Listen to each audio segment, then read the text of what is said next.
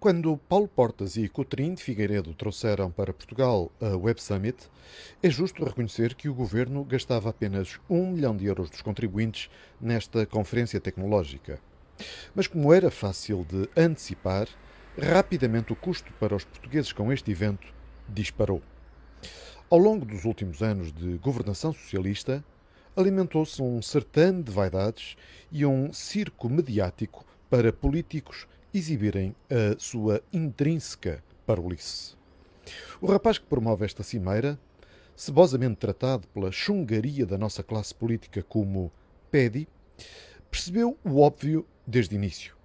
Fernando Medina, António Costa e Marcelo Rebelo de Sousa seriam presas fáceis de tourear. E assim foi.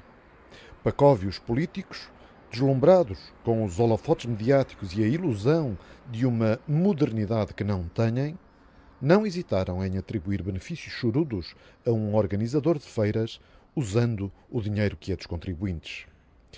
Pedi decidiu, entretanto, que em 2023 a Web Summit iria para o Rio de Janeiro.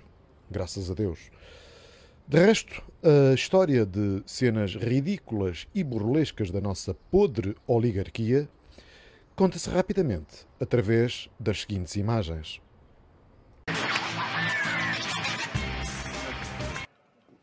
Where we are all enjoying to welcome everybody to Web Summit.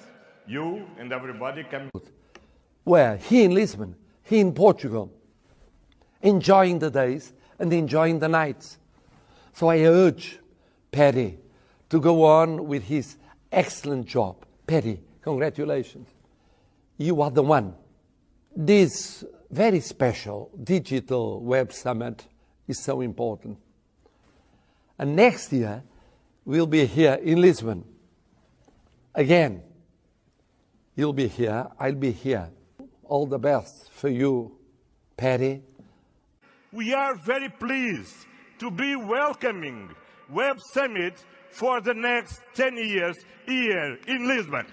We are very proud of having this city as the home for Web Summit for the next 10 years.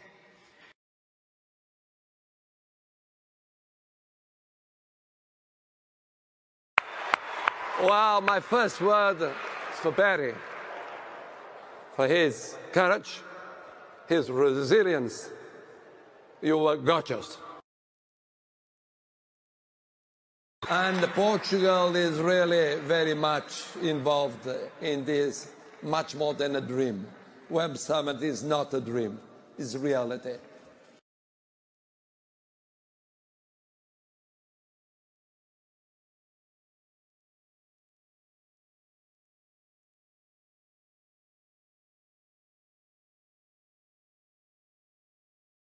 Well, well, well.